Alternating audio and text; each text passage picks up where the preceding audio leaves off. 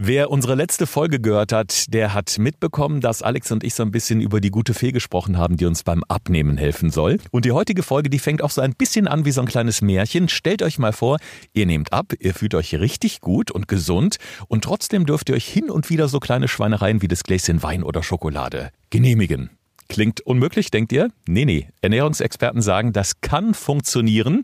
Alex, jetzt klären uns auf, welche Teufelsdiät oder welches Teufelsprinzip steckt dahinter? Die SIRT-Diät. Ob nun SIRT, SIRT, SIRT, wie auch immer du sie nennen willst, egal wie.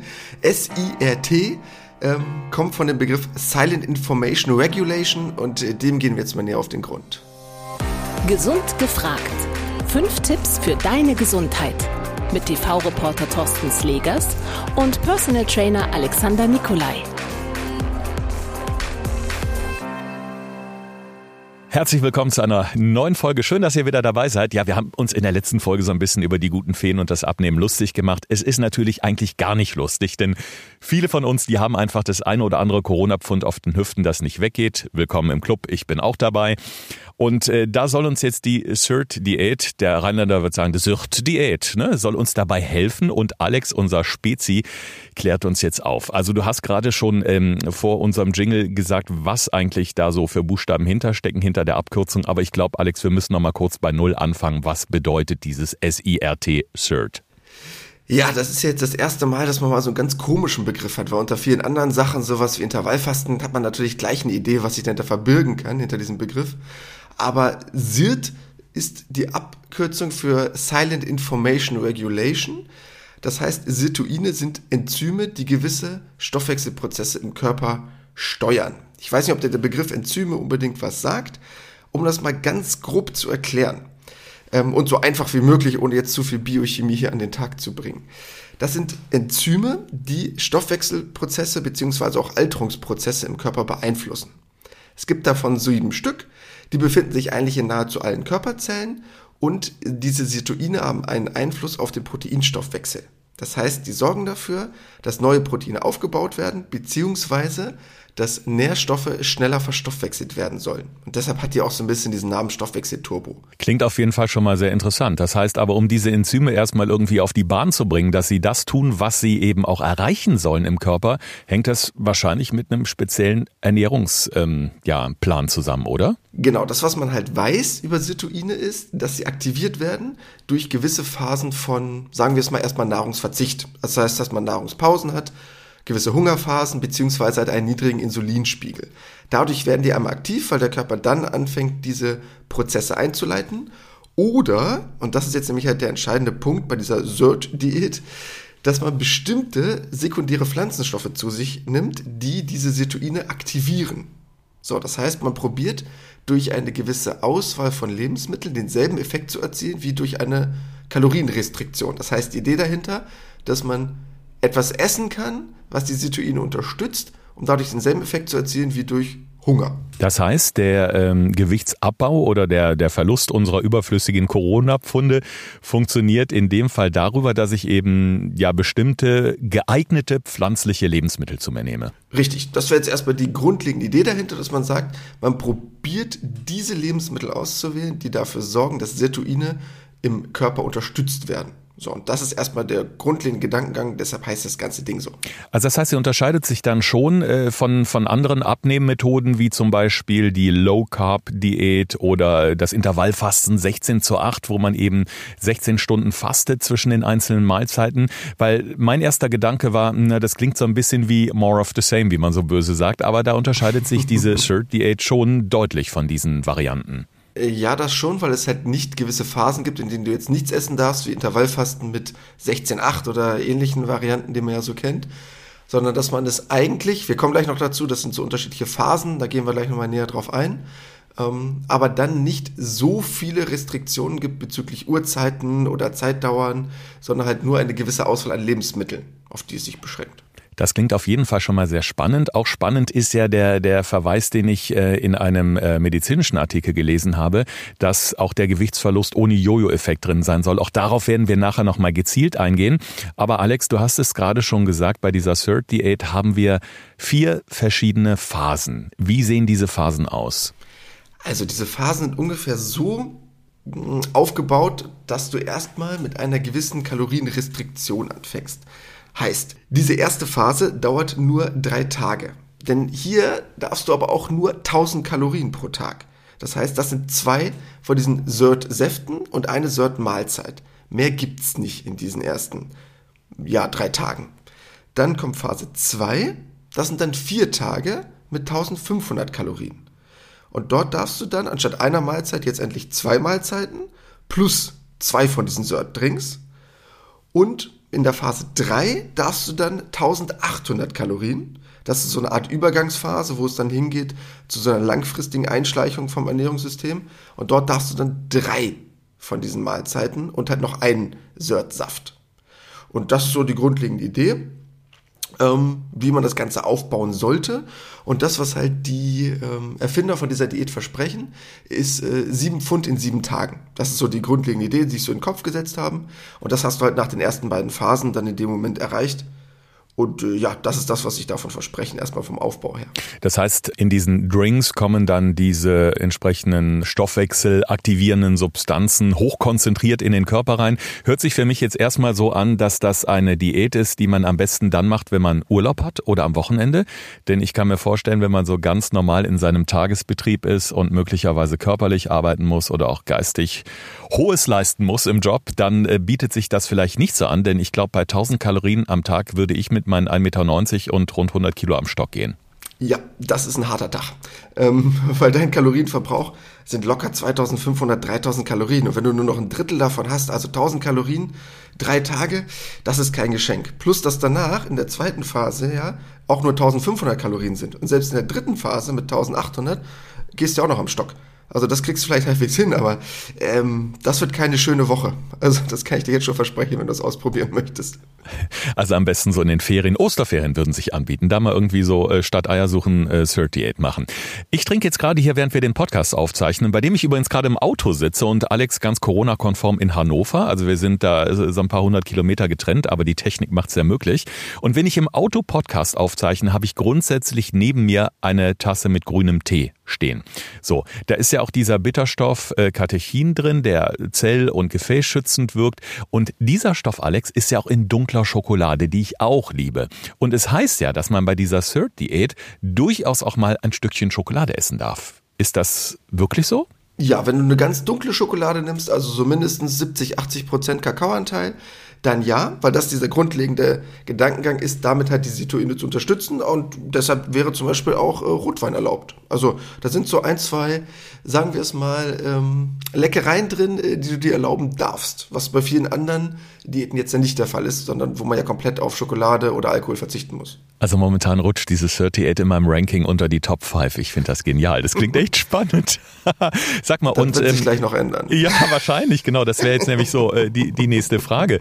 Also äh, Schokolade ist ja schon mal ganz cool, aber gehen wir doch mal wirklich jetzt auf diese Lebensmittel ein, die dafür sorgen, dass diese äh, Enzyme, die wir für diese Ernährungsform brauchen, freigesetzt werden. Was sind dann da so die wichtigsten, die vielleicht auch jeder aus seinem Alltag kennt, aber vielleicht bisher sogar unterschätzt hat? Also erstmal so die Klassiker sind so das klassische Obst und Gemüse. Das heißt sowas wie Äpfel, Brokkoli. Das sind so Klassiker, die super gut sind für diesen Bereich der Situine.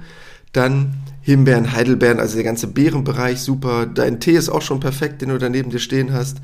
Und ähm, dann aus dem Bereich Gemüse, sowas wie Tomaten, was da mit reinkommt, Zwiebeln.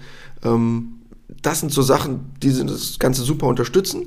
Und aber auch andere Bereiche, die man vielleicht bisher jetzt nicht so auf dem Zettel hatte, sowas wie zum Beispiel Kurkuma, ähm, wo man vielleicht sagt Chilischoten, die man vielleicht aus anderen Diäten schon mal gehört hat, die aber auch einen Einfluss auf Sirtuine haben.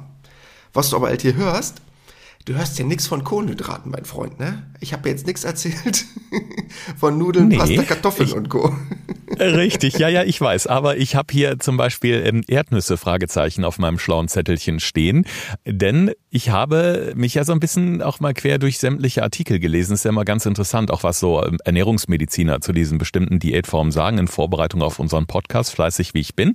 Und da stand zum Beispiel, lieber Alex, Erdnüsse Doppelpunkt blockieren Entwicklung von Fettzellen und äh, gehören bei der 38 hier irgendwie schon auf die grüne Liste. Das heißt, auch das darf man hin und wieder. Und Erdnüsse haben ja eigentlich mega viel Kalorien. Ja, also Erdnüsse, Cashewkerne, Walnüsse, all das ist bei der Sört-Diät kein Problem. Die haben natürlich viele Kalorien. Ähm, das ist auch so ein bisschen ja schon so der erste Kritikpunkt, der da so ein bisschen mit reinkommt, weil wenn man diese ersten Tage überstanden hat, die natürlich sehr restriktiv sind, weil 1000 bis 1800 Kalorien mh, mm, könnte eng werden, ne? hatten wir gerade eben schon mal gerade bei deinem Beispiel durchgerechnet, wird nämlich leider auch nicht differenziert dabei, ob Männlein, Weiblein oder Ausgangsgewicht. Das heißt, es könnte sehr eng werden. Ähm, könnte problematisch werden, wenn du nämlich dann sagst, okay, meine Sört-Diät besteht aus den fünf Packungen Studentenfutter plus den drei Liter Rotwein dann wird es auch schwierig in der Umsetzung, was dann die Gesamtkalorienmenge angeht. Ist auch ein interessantes Konzept. Das sollte man mal im, im äh, Selbstversuch äh, testen. Drei Liter Rotwein pro Tag und fünf Kilo Erdnüsse. Wie geht's mir nach einer Woche? Und dann nehmen wir den nächsten Podcast. Ja, auf. genau. Wenn ich dann lallend in irgendeiner Ecke hänge und mich über gesunde Ernährung unterhalte, um Gottes Willen. Ja, aber ähm, wir hatten ja gerade schon mal sowas wie Kurkuma etc., diese, diese Gewürze oder Chili was ja momentan ein Trend ist, den man, finde ich, gerade so in den deutschen Großstädten beobachtet. Es gibt mittlerweile sehr, sehr viele Anbieter, die diese sogenannten äh, Bowls anbieten, die du dann mit Gemüse bekommst, wo auch ganz oft Kurkuma drin ist, wo Koriander ganz oft drin ist. Das ist ja sowas, was nicht jeder mag, aber in gewisser Kombination finde ich das mega lecker. Du kannst dich entscheiden, vielleicht ein bisschen Hühnchen dazu zu nehmen, gebratene Ente, wie auch immer. Also diese Kombi aus Salat, Gemüse und einem mageren Fleisch. Ist das ein Trend, wo du sagen würdest, ja, der wird es durchaus unterstützen? Weil ich glaube, da gibt es ganz viele Zutaten, die hier zumindest in dem, was du gerade so zu den ja, Enzym aktivierenden Stoffen erzählt hast, unterstützen würden. Der grundlegende Trend zu diesen Bowls noch nicht so unbedingt verstanden, aber gut, das ist noch ein anderer Punkt. Das ist halt marketingtechnisch eine Schüssel mit Salat drin. Aber gut, ähm, muss man sich halt erstmal marketingtechnisch drunter unterhalten, ob das jetzt eine geile Idee ist. Aber es funktioniert ja. Ähm, nein, die grundlegende Idee dahinter ist ja ganz gut, dass ich eine Kombination habe aus äh, gewissen Anteilen an Gemüse plus Unterstützung durch sekundäre Pflanzenstoffe, die damit reinkommen, aufgrund von Kurkuma, aufgrund von Koriander, aufgrund von ähm, ja, sekundären Pflanzenstoffen, die ich halt noch zusätzlich mit reinbringe durch eine gesunde Ernährung und dann relativ arm sind an irgendwelchen fettigen Soßen. Dass da jetzt nicht das riesige Caesar Dressing drüber gelaufen ist mit 10, 15 Prozent Fettanteil oder so, dann sind Bowls auch wirklich gesund. Und der Rest dahinter ist halt Marketing, weil es gut funktioniert.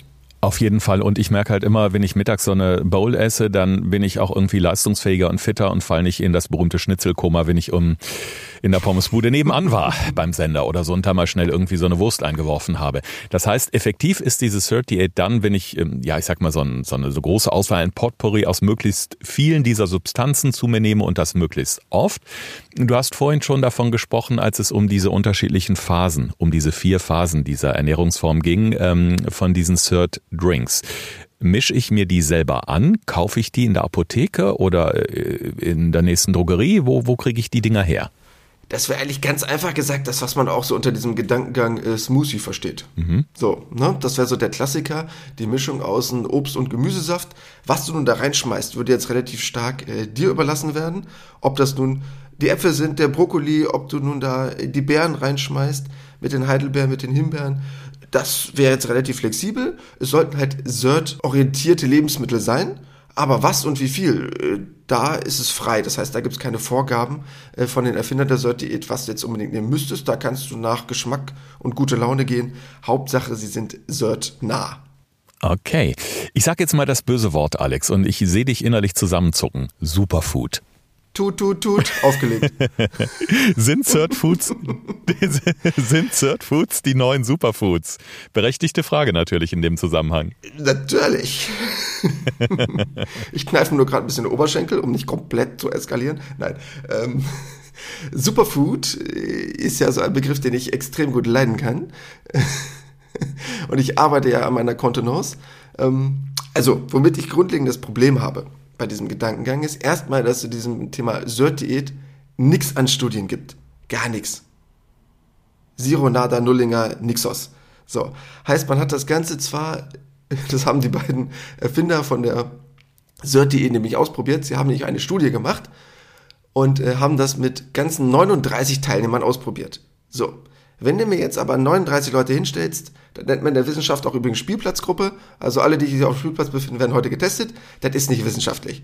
So, das ist einfach nur eine Gruppe von Menschen und da steht auch nicht drin, ähm, weil das würde mit jedem funktionieren.